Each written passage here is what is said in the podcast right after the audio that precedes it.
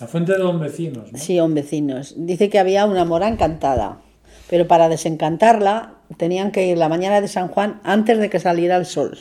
Te había que ir a la fuente y tenías que venir sin volver la cabeza para atrás. Sin volver la cabeza atrás, sin decir nada.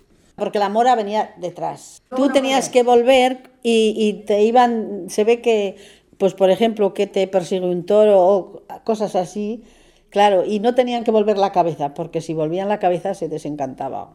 Y por eso nadie la debió desencantar, debe seguir allá todavía. Porque, O sea, como queriendo decir que si tú eras capaz de venir sin, eso, pues la mora se desencantaba. Pero pues debía de decir, pues eso, que alguien que venía a un toro o algo así. Bueno, el caso que nadie, nadie era capaz de hacerlo sin volver la cabeza y por eso, no sé, aún, Sigue sigue, aún siguiera por allá la mora.